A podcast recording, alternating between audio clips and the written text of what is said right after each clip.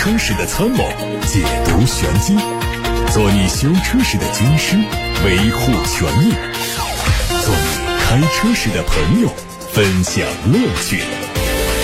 调频九二七，傍晚六点半，董涛说车，只和车友在一起。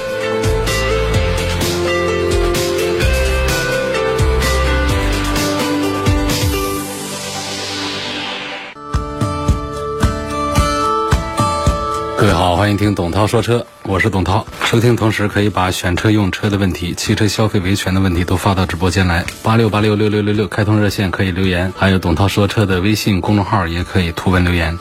我们先看今天的汽车资讯。昨天，比亚迪海洋网旗下的第一款轿车驱逐舰零五正式上市，五款车型的综合补贴后价格十一万九千八到十五万五千八。先说外观，驱逐舰零五的设计灵感源自于海洋，前脸通过水滴状的点阵排列的装饰条，条进一步拉伸整车的视觉效果，带来设计上的创新。动力方面，用1.5升的发动机。电混系统和 DMI 刀片电池等核心部件来组成，实现了百公里3.8升的油耗表现，还有满油满电1200公里的综合续航里程。车里搭载了智能网联，支持语音交互、在线娱乐和云服务等功能。奔驰官方发布了纯电 EQ 车系的第三款作品 EQS SUV 的内饰官图，它将在四月十九号正式亮相。和发布不久的 EQS 一样，这车也是采用了 EQ 车系的专属内饰。除了标志性的三连屏之外呢，还增加了自学习、驾驶员注意力检测等很多新功能。内饰的一个亮点是车内的实木装饰板，特殊的镶嵌工艺使得雅致的木兰竖纹和奔驰的三叉星 logo 巧妙的结合。座椅的布局和空间方面，后排标配了独立的电动调节。除了五座版，未来也会推配三排座椅的七座版。官方说，第三排的舒适程度远远超过了 G R E，。在五座的状态下，行李箱可以容纳四个标准高尔夫球包。动力。预计会沿用 EQS 轿车的配置，未来也将推出 AMG 版本。日前，在宝马举行的2021财报年会上，宝马集团表示，在过去的2021财年，全球新能源汽车的销量增长了百分之七十，超过了三十二万辆。在接下来的2022年之内，宝马将会加快纯电动产品阵容，量产和试生产纯电动车会达到十五款之多，覆盖大约百分之九十的细分市场。另外，全新宝马七系和纯电动版的 i7 也会在四月份做全球首发。基于全新架构的新时代车型将在二零二四年迎来第一台试生产车型的下线，并将在二零二五年亮相。第六代的 eDrive 电力驱动。既然性能和成本控制，并且具备了全新的化学和电芯形式，到二零二五年底，宝马计划累计交付两百万辆纯电动车。宝马集团董事长表示，到二零三零年，全球总销量至少有一半将会是纯电动车，届时纯电动车的年销量将会超过一百五十万辆。到二零三零年，宝马计划向客户累计交付一千万辆纯电动车。奥迪全新纯电动中大型轿车 A6 一创的路试照片也在网上出现，有望在明年初正式发布。未来将在一汽的 PPE 工厂投产。测试车采用了非常严苛的伪装，前包围相比概念车拥有更加大的通风孔。从车身的侧面来看，它维持着概念车轿跑的风格，快充、慢充充电口分别是设在两侧的后翼子板上。从车尾来看，后翼子板上突出的腰线非常的显著。尾灯目前是临时灯组。量产版应该会保留贯穿的风格，动力据说会用前后双电机，它的最大续航里程有七百公里以上，支持八百伏的高压充电，这也大幅度的提升了充电的效率。路虎卫士目前在售九零和幺幺零两个版本，幺幺零版本车长超过五米，轴距超过三米，相比同级别的主要竞品奔驰 G 要更大一号。有媒体报道说，路虎将会为独爱加长版本的中国市场打造出卫士的幺三零，在幺幺零版本的基础上对。尺寸再做升级，车长会达到五米一，比家族旗舰级的 SUV 揽胜还要大。消息说，它的外观和在售的九零幺幺零区别不大，只是对车尾做加长，升级了更大的车尾侧窗和更大的后悬挂，增大的行李箱尺寸也保证了第三排乘客的舒适度。目前有媒体报道说，宾利在北京的三家经销商已经开始接受天悦加长版的预定，定金在三万到三十万元不等。三家经销商对天悦 S 购车加价三十到五十万元不等，而天悦加长版最少是加价五十万元起，预计今年年底到车。经销商表示，天悦加长版将在北京车展正式发布价格，基础售价是在三百到三百五十万元之间。现款的宾利天悦有三款在售，官价是两百三十八万到三百一十三万。主要竞争对手包括了迈巴赫的 GLS、路虎揽胜和兰博基尼 Urus。不久前，路虎的全新一代揽胜率先开启预售，起售价是两百零九万八千八。经销商透露，第一批全新揽胜的提车用户预计也需要加价最少五十万。根据规划，上汽大众将在今年六月份推出新款的途昂，主要对外观和配置做了调整，尺寸也做进一步加长。值得注意的是，途昂在去年刚刚完成了中期改款，只过了一年时间再一次进行改款。一般销量好的车啊，不会频繁的改款。乘联会的数据显示，途昂从去年开始出现销量下滑，进入到二零二二年颓势没有得到改观。二月份的销量再创新低。只有两千六百五十五辆，连续第三个月出现环比下滑。而尽快推出改款车，可能是上汽大众改变现有局面最有效的办法。价格参考陆续完成改款的帕萨特、途观 L 和威然来说，上汽大众都对主销车型做了降价。预计新款途昂的 2.0T 车型起售价会降到二十八万元左右。了解过或者购买过小鹏汽车的朋友都清楚，小鹏会给车主提供终身免费充电服务，可以给车主省掉一大笔充电的费用，尤其是在三千度电每年的情况下。去年七月份，小鹏对这一项政策做了调整，在八月一号正式实施，原本赠送给车主的每年三千度电调整为一千度。时隔半年多，这项免费充电的政策可能会被直接取消掉。小鹏汽车的线下门店销售人员透露，终身免费充电权益将在三月底正式停电。虽然没有透露针对的车型，但是推测这次停电涵盖的应该是小鹏全系。这也意味着还没有上市的旗舰 SUV G9 的车主可能享受不到免费充电的权益了。问界 M5 的四驱旗舰版开始接受预定，官价三十一万多。作为顶配，它增加了一个油漆，还独享了金钻挡把。还配上了主驾座椅的头枕音响，还有抬头显示，用的是二十寸的轮毂，倍耐力的高性能静音轮胎。大众集团表示，经过调整之后，大众新车型的研发时间会缩短四分之一，未来的汽车项目都会在四十个月之内完成。与此同时，大众也正在研究集团未来使用新平台 SSP 可扩展系统平台。这个平台将会充分整合大众集团现有的 MEB 和 PPE 平台的优势，预计在二零二六年第一次用于大众集团的新车生产。随着汽车电动化的推进，汽车的结构是发生了很大变化，因此研发流程和时间也。也要做调整，但最关键的是，汽车市场的竞争越来越激烈，未来新产品的迭代速度关系到汽车企业的竞争力和生命力。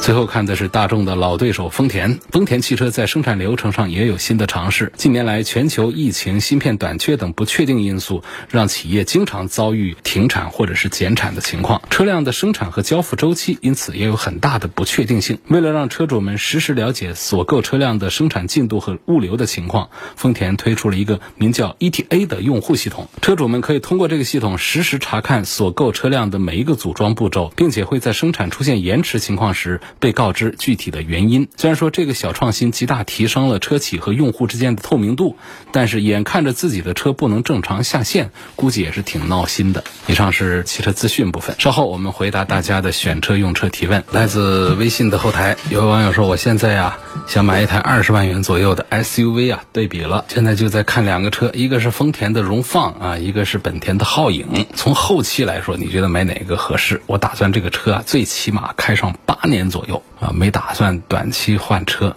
为什么现在看这两个车呢？为什么没有看本田的 CRV 呢？这是不是一个更主流的一个选项啊？皓影和 CRV 呢是一样的车，皓影是广汽本田生产的，CRV 是东风本田生产的。从销量上讲，从这个资格上讲，CRV 还是各方面都是老大。那么它跟荣放放在一块做对比的时候，CRV 它的销量啊、号召力啊各方面也都强一些。其实这三个车啊，丰田的荣放啊、本田的 CRV 和皓影啊，其实你要说他们身上有什么突出的新技术啊、特别好的一些东西啊，它都没有。问题是他们都比较平衡，就缺点特别少，所以他们的销量都比较大。我觉得你在这个二十万左右的选项当中呢，买一个开八年左右的，整车各方面也没有太个性化的、独特的需求的，就是买一个主流的一个车，买一个大家。都在买这个车错不了这个车，就二十万这个价格的话呢，我还是赞成啊，你就看这个王牌车，就是本田 CRV。这个你说第一错了，那大家都跟着错了。你全国有多少人买了 CRV？第二，它这个不容易错。因为买这个 CRV 能错多远？只能说你有一些个性化的需求，你希望它怎样动力更强大，各方面都那个，它可能不能满足那些方向。但是你综合看实力，综合讲平衡的话，本田 CRV 确实是王者，是王牌。有个网友问迈腾三三零有没有颗粒捕捉器？好像没有啊，不是所有的这个涡轮增压车，不是所有的车都在做这个颗粒捕捉器的啊。涛哥你好，二零一五年买了第一台标致四零八之后，就一直听你的节目，这两年很少听直播，但是我经常听网络回放，攒一个星期的囤货一起听。今年呢就想上一个档次，换一台好点的车，目前看中了五款，一个是奔驰的新 C 级，二个是奔驰的 GLB 二二零。第三个呢是想看林肯的冒险家，然后就还有雷克萨斯的 ES 两百，然后还有一个本田的 URV。他希望呢能够做个排序推荐。本人今年是三十八岁，不太注重后期使用成本，对空间和动力的要求也一般，够用就行。比较关注的是什么呢？就是换车的时候的获得感、舒适性、性价比、保值率。计划也是用五到七年。偏向于 SUV，希望得到一个分析。那我觉得啊，要讲到获得感，你从一个标致四零八换一个档次好一点的车的话呢，首先它在品牌上它得出现变化，就是上一个等级的品牌。比方说，我开的是标致，开了一段时间，我现在再换一个本田，可能就是这种上档次的感觉是不突出的。从这个角度呢，就把这个本田的就放一边了啊。然后你说还有这三个豪华品牌，一个奔驰，一个林肯，一个雷克萨斯。显然从档次上一个台阶来讲的话呢，就是上奔驰，这个获得感是最强大的。所以这样两轮下来的话呢，就剩下了奔驰的两个车，一个是 C 级，一个是 GLB。排除法嘛，然后呢，你个人又比较倾向于 SUV，说你老婆喜欢轿车，这个事儿呢，我还是推荐你在换车的时候换 SUV 了，因为你已经开了好些年的轿车了，换一个 SUV 是正常的，所以再排除一次的话，就剩下了奔驰的 GLB。那么我们说一说奔驰的 GLB 行不行？不关注动力，不关注空间，不关注后期使用成本。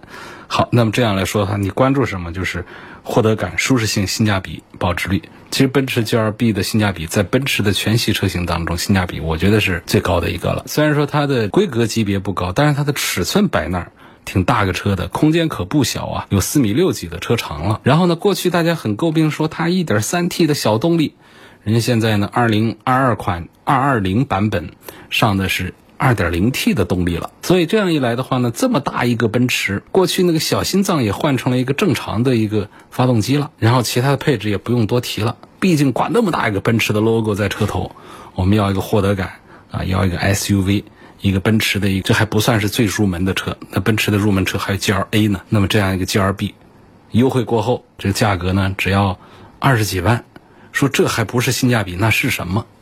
因此，我向这位朋友推荐。奔驰的 GLB 二二零，切记啊，就不用考虑它那个幺八零啊、二零零啊，那个一点三 T 还分了一个高功率和低功率，那个就没有意义了。丰田凯美瑞的插混版值不值得买？希望点评一下。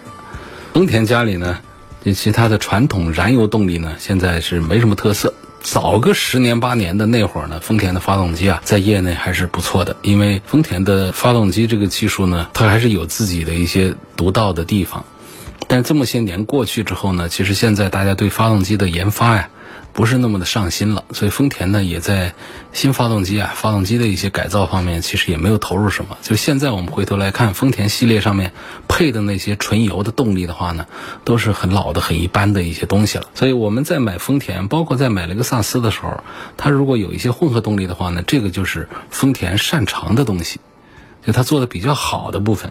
因此，从这个角度呢，我是赞成可以考虑一下买这个丰田凯美瑞的混合动力版本。但是呢，我又要提醒一下，就不管是凯美瑞啊，还是亚洲龙啊这样的混合动力呢，他们因为混合动力的运行原理的关系，如果我们经常是短途的跑，那发动机用的比较少，经常用电机用的比较多的话呢，这个机油乳化的问题啊，它是一个很难解决的问题，就是它纯油。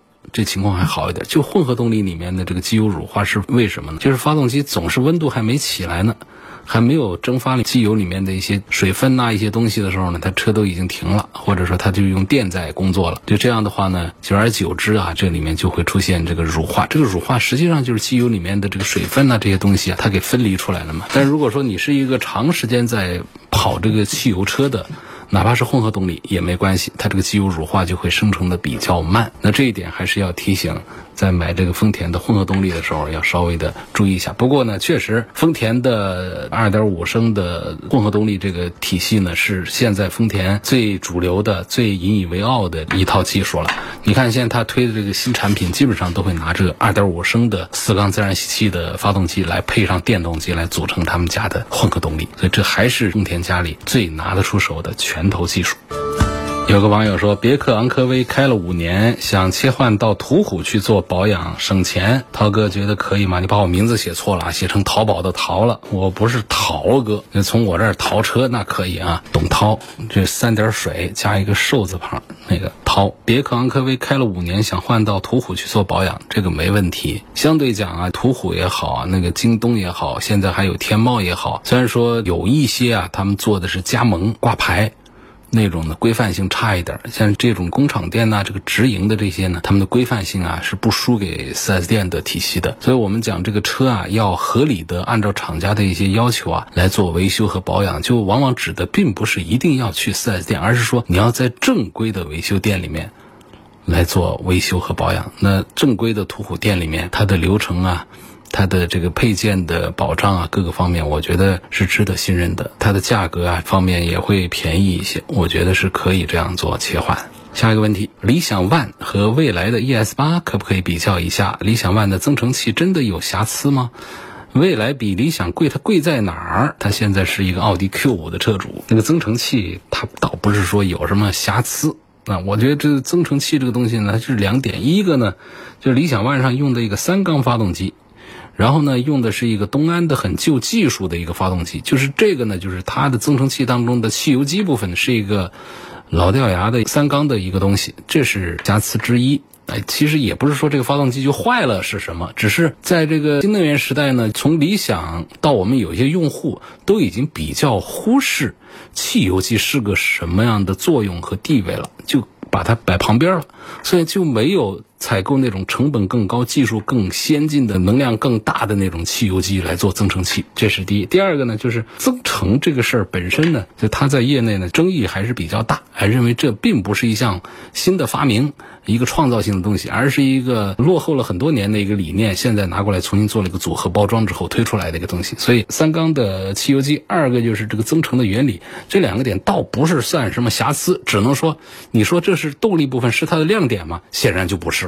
啊，就这么一句话。那么关于理想 ONE 这个车跟蔚来 ES 八的对比呢？蔚来和理想两个品牌呢，都是这个我们的新势力里面是做的最好的。我们说魏小李讲的就是蔚来、理想和小鹏。国内的一百多家还活着的新势力造车品牌当中啊，最活跃的能够卖车的，大概呢有个二十多个。那么这其中呢，真正是在销量上能够有能见度的。能够让很多人能够叫得出名字来、认得出来的，像魏小李呀、哪吒呀这样的几个品牌，其实为数不多，四五个而已了。所以，那么现在我们说这个最靠前的两位，一个未来，一个理想呢，他们。一个有他们两个老板的影响力，都是做网络出身。李斌呢创办了易车网，然后搞了一个未来；理想是创办了汽车之家，搞了一个理想汽车。所以呢，他们都是在做新势力，呃，做新能源。但是呢，是两个截然不同的技术流派。两个老板背后的这个粉丝呢群体呢也有很大的一些不同。那么从目前来讲，品牌力的话呢，还是未来更占优势一些。从终端的知名度来说呢，能认得理想的人还是要少于认得未来的人。那么我觉得我们要简单来讲的话呢，就是说理想和蔚来都是国内新势力车企当中站在金字塔塔尖的品牌。那么 ES 八和 ONE 呢，又是各自品牌当中的代表作，王者之间的较量自然是很受关注。从对比的结果来看啊，蔚来。ES 八给人的感觉是在细节上是更下本的，它完全是在往一线豪华品牌的思路在前进。如果对于一线豪华品牌车型来说，这么做是没问题的。但是呢，对于未来这样的新品牌来说，这个用力过猛之后，过高的产品的定价就让我们的消费者啊很难下决心去买单。所以你会看到这个理想的销量发展的势头是很猛的。其实有很多是从未来那儿切过来的一些客户，它显得好像是更有性价比一些样的。因为未来的制造成本，包括服务成本，确实是比较贵，就是它的整个企业的成本会比较高。即便是大家认可的未来是个好品牌，ES 八是好车，但实际上大家真正动钱包去买它的人呢，还是并不太多。那么理想 ONE 呢，就显得聪明好多，就是它设计上同样给人那种霸气的、帅气的感觉。你现在想到这个理想 ONE，能想到什么？除了它有一条贯穿式的灯带。它比较特别之外，其实其他都是很传统的设计啊，就真正做到一招制敌。内饰同样的，就副驾前面娱乐屏、全车软包头枕、后排电动座椅，每一项设计都在打动我们的消费者。那未来呢，它有一个引以为傲的女王座驾，那事实上这个。噱头是大于实用的。另外呢，这个动力方面，纯电动的蔚来 ES 八呢，在增程式的理想 ONE 面前呢，又显得没有竞争力。毕竟增程式的电动车它没有里程的焦虑问题。不过呢，从驾驶的感受上来讲的话呢，理想的它提速要更猛一些。那么理想 ONE 呢，它用一台增程器，呃，启动之后只发电，不直接给动力给车轮，所以长途行驶也不出现里程的焦虑。底盘方面呢？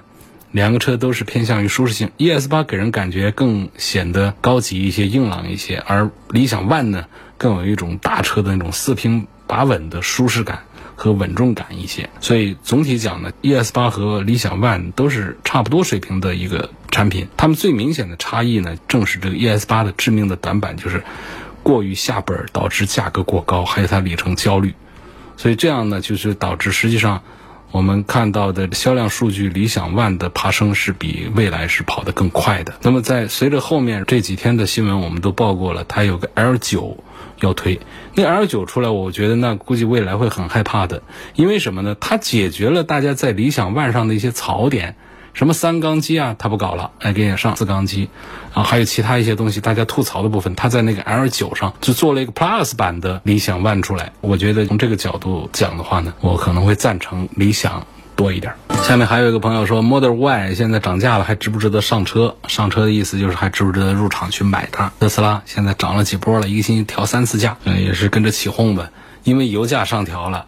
那么电动车的热度上升，电动车热度上升，我本身就是销量王，那么我把价格往上提一点，我不提价也会有很多人来买。我提这点价，我也没有说十万八万的提，我就是几千一万的提，那么也会有大量的人来买。那一台车多挣一万块钱，那一万台车我多挣多少钱？他就这样算账，所以他这样来涨价，并不影响它的销量。就这个涨价根本就不会妨碍它的销量。那么既然厂家已经算好了这个账，我们消费者也要算好这个账。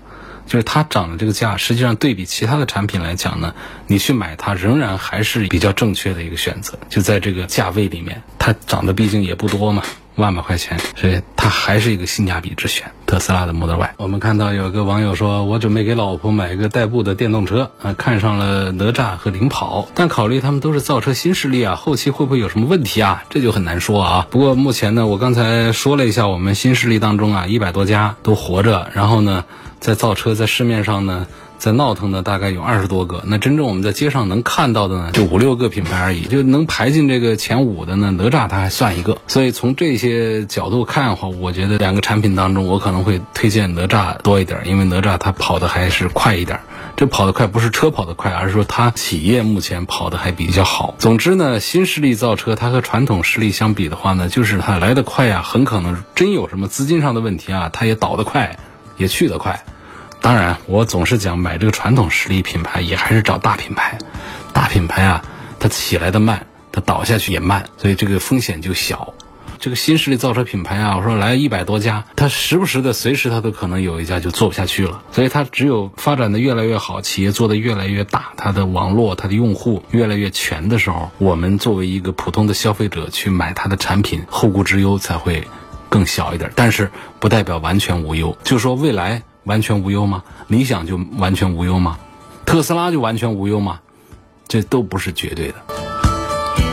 下面有问汉 DM-i 值不值得买？我觉得还是值得买的。从目前的信息来看呢，汉 DM-i 用的是唐 DM-i 同款的 1.5T，有三个不同的纯电续航版本，一百多、两百多的。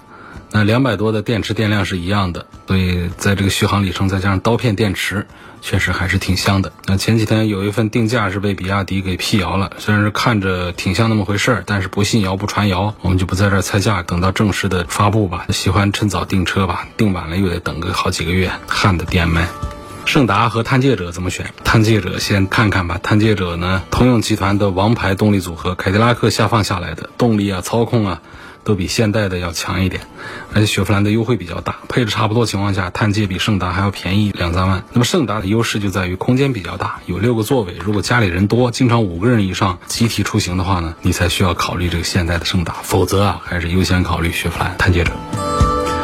十万元以内落地呀，女新手开，希望不要经常修，有啥好推荐？这个需求的目标范围啊，基本可以缩小到车身小巧的日系品牌的两厢车，啊，就看这个本田的飞度啊，丰田的嗯致炫呐，或者你要看德系的，那就是大众的 Polo，所以这都是新手神器啊，好开不爱坏，好修修车便宜，就是这样的。上汽非凡一 R 六怎么样？可以考虑，但是呢，非凡呢，它是个新品牌，但严格来说呢，它不算什么新品牌，它就是个荣威 R 拆标拆出来的一个自立门户的，一个打高端一点的一个品牌，当然也是上汽集团很受宠的小儿子了。而且 E R 六呢，它也不完全是个新车，不完全是个新产品，就是它在非凡独立之前是挂荣威标的，那么在有了荣威 R 标之前呢，它是叫荣威的 E I 六的。所以说它技术还是过关的，质量稳定性也还是可以的，续航也是能打的。但是呢，你要是跟这个比亚迪的秦呢来比定价，它就偏贵呀。你对着内饰没有太高的要求的话，你就可以看一下六百公里续航的秦，你做个对比看看。另外还需要注明一下，就是像这个金融的一些手续啊，有的厂家的金融方案问题不太大，有的 4S 店的一些终端的一些金融方案要留心一些坑。别克的威兰六怎么样？这个车比较冷门，啊，也没什么明显的短板，啊，动力操控都还行。整体上呢，在欧美传统车企里面算是比较好的。但是跟丰田、比亚迪比的话呢，整体配置和性价比是没有优势的。另外，有车友反馈说，它的纯电动啊，在冬天续航啊比较着急，它的混动车相对来讲更值得买。所 以有些朋友他直接跟我说，我现在想换一个。纯电动的轿车，你跟我推荐什么？你没有给一个价位的一个范围，我跟你怎么推呢？纯电动的车从便宜的到特别贵的都有啊，预算多少啊？得说一下。有问我说，这个新能源车你会选什么品牌和具体车型？我的选车标准跟大家完全不一样。我不是作为一个普通车主，我会选这个车的各方面指标怎么样，综合看怎么样。我很可能一念之差，因为一个所有人都不关注的一个点，我买了它。所以我选车的标准完全没有什么参考性啊。那么我在节目当中来为大家解答，是努力的让自己站在车友的一个角度上来帮大家做的分析。我自己出手买车。不一定买的都是我特别心仪的，各方面都特别喜欢的车，它可能有更多的因素导致我最后把这个车买过来，我自己长期在用，所以它没有参考价值。大众的探岳插电和比亚迪的插电该如何选择？首先，空间上这个唐啊，它就赢了。那不考虑空间，你再看一下唐 DM-i。